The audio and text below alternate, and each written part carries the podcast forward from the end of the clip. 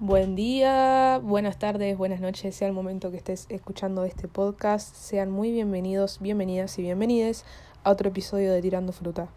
Hoy gente les vengo con las mejores teorías falopa que me encontré por la internet. O bueno, que por lo menos a mí me llamaron la atención.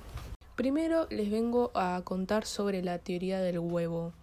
Esta teoría se desarrolla en un cuento de Andy Weir, Weir como mierda se diga. El libro justamente se llama The Egg o El huevo y fue escrito en el año 2009. La teoría es de básicamente cómo el universo está hecho solamente para que vos lo experimentes. No para que la humanidad, para que vos, tu hermana, tu tía, tu abuela, tu gato lo experimente, no, solo vos. Y ahora vengo a explicar mejor. El cuento relata el encuentro que tiene un hombre con algo parecido a un dios. Hay otros dioses. Como que esta teoría implica que hay varios universos en realidad. Eh, bueno, este hombre fallece en un accidente de tránsito y en el diálogo que tiene con Dios, él le explica qué hay después de la muerte.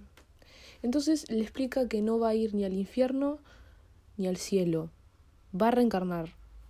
Mientras caminan los dos por el vacío, el hombre se preocupa porque piensa que la reencarnación no tiene sentido, o sea, que todo lo que hizo en la vida fue al pedo, que todas sus experiencias no van a importar porque se va a resetear en un bebé nuevo.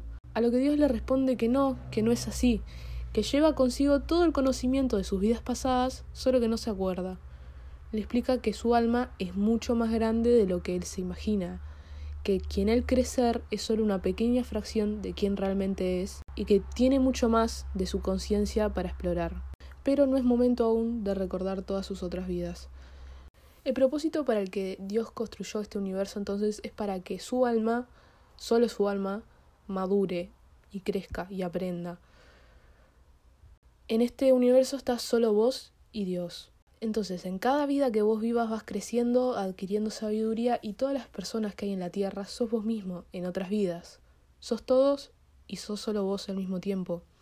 Una vez que tu alma llega a reencarnar en todas las vidas de los que vivieron, de los que viven y de los que vivirán, ahí es cuando vos habrás aprendido lo suficiente para ser un dios vos mismo. Esta teoría es re interesante porque pone como en perspectiva ese dicho de que todo lo que le haces al otro te lo haces a vos mismo. Por ahí es medio extremo, es como la super literalidad de ese dicho. Pero eso, cuando lastimas a otra persona te lo haces a vos mismo, cuando amas a otra persona te lo haces a vos mismo. No sé qué pensarán ustedes, pero a mí me dejó pirando un buen rato. Eh, vamos a la siguiente. Imagino que a varios de ustedes le enseñaron sobre la panspermia en algún momento del liceo. Panspermia significa básicamente que la vida se originó fuera del planeta. Y esta idea siempre fue en realidad que, bueno, cayó un asteroide que trajo las primeras bacterias al mundo, o sea, que trajo la vida, que vienen de, bueno, vaya a saber qué recóndito lugar del universo. Pero recientemente, en los estudios que se han hecho sobre Marte, sabemos que hace 3 billones de años las condiciones de Marte eran habitables o apto para la existencia de vida dentro de los parámetros que nosotros consideramos. O sea, no nos olvidemos que es posible que exista vida en condiciones que no lo son para nosotros. Entonces, esta teoría vendría a ser que la vida humana se originó en Marte. Bueno, ahí se empezó a generar un montón de polémica en las redes, sobre todo en TikTok. Y bueno, está esta teoría falopa de que Marte se volvió inhabitable debido a una guerra nuclear y que Marte es rojo por ciertos componentes que tenía dicha bomba.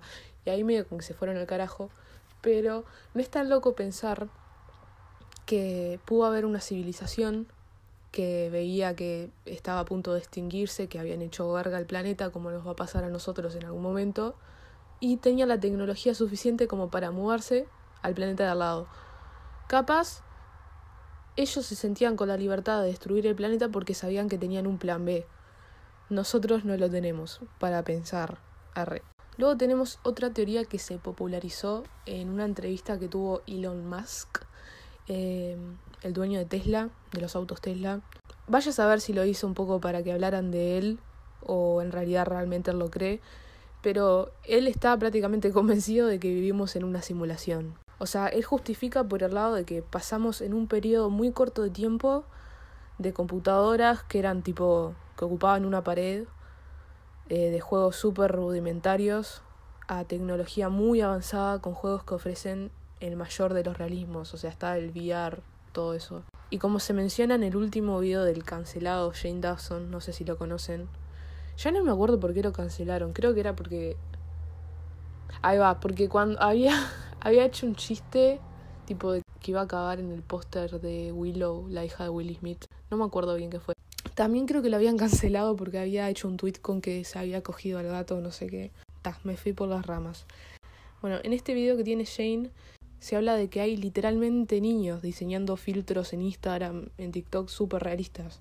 O sea, entonces, ¿estamos tan lejos de poder crear una simulación tan realista como la realidad misma?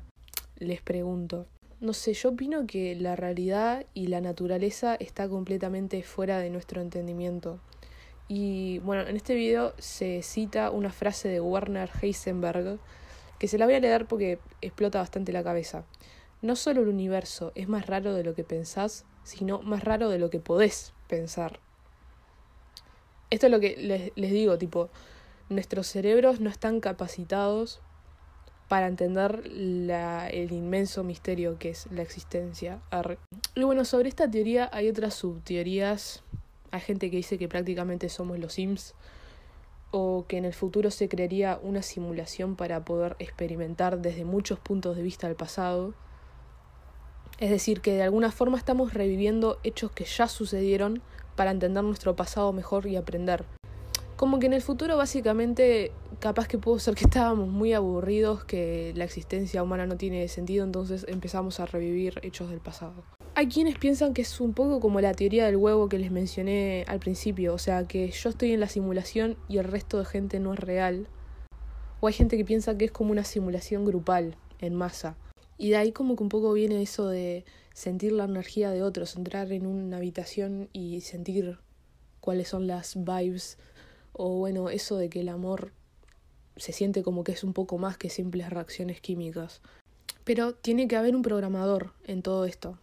Alguien que haya creado los códigos para que las cosas funcionen en el modo en que lo hacen. Me refiero a las leyes físicas, la gravedad y todo eso. no estudié ingeniería, pero bueno. ¿Quién creó al programador? Ni puta idea.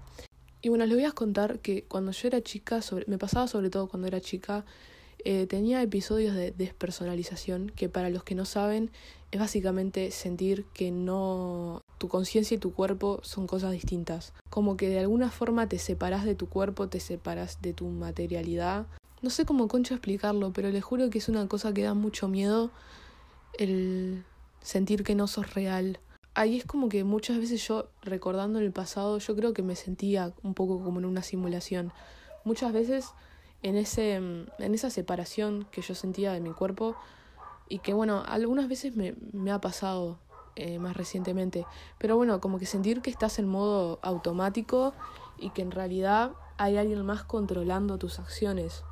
También está eso de que la, lo que se supone que es la voz consciente en tu cerebro Capaz que es como un jugador que es el que está encargado de vivir tu vida, que te está diciendo hace esto, hace lo otro. La siguiente, gente, es la Fermi Paradox. No es una teoría conspirativa, pero bueno, es una paradoja. Básicamente es la pregunta de ¿dónde poronga están los aliens? Hay billones de galaxias en el universo, además de que puede existir más de un universo. En términos de probabilidades, hay millones de planetas que pueden contener vida. Eh, en nuestra, en solo nuestra galaxia hay como un millón de planetas con buenas condiciones para la vida. Entonces, ¿dónde están los aliens? Bueno, la realidad es que se nos hace un poco imposible acercarnos a ellos. O sea, nos llevaría millones de años. Todo es en términos de millones. Además de que el universo se está expandiendo y cada vez esos planetas están más lejos de nosotros. Y quizá si hay vida a nuestro alcance, vida alienígena, es posible que no esté lo suficientemente desarrollada como para encontrarnos. Pueden quizá estar en un momento en el que no son vida inteligente todavía. O bueno, también se habla de que en realidad que hay como ciertos filtros que va teniendo la vida humana, como cambios climáticos, eh, desastres naturales. Y bueno, capaz que sí, sucedió que en otros planetas alrededor nuestro eh, se haya generado vida, pero que no haya llegado a desarrollarse por X factor externo. Además, puede pasar que simplemente no estén interesados en contactarse con nosotros que simplemente no sea relevante para ellos. O también puede pasar que se hayan extinguido antes que nosotros. Si lo pensamos en el timeline, que es el universo, es muy probable que haya pasado eso. O sea, capaz es muy difícil que alrededor nuestro, a nuestro alcance, que no tengamos que estar millones de años para viajar, exista un país, un país, un planeta con vida inteligente que sea lo suficientemente inteligente para que tengamos algún tipo de comunicación que coincida con nosotros en esta fracción de tiempo tan chiquitita si lo comparamos con todo el tiempo que el universo estuvo existiendo y que además esté interesada en comunicarse con nosotros o que está interesada en que nosotros los encontremos. Bueno, eso fue el podcast de hoy. Espero que les haya gustado. No tengo mucho más para decir. Creo que, no sé si existe en Spotify o existe en Apple Podcast, creo que se pueden em, votar tipo estrellitas. No sé, si les aparece en algún momento calificar el podcast, póngale cinco estrellas. Arre. Y nada eso, nos vemos.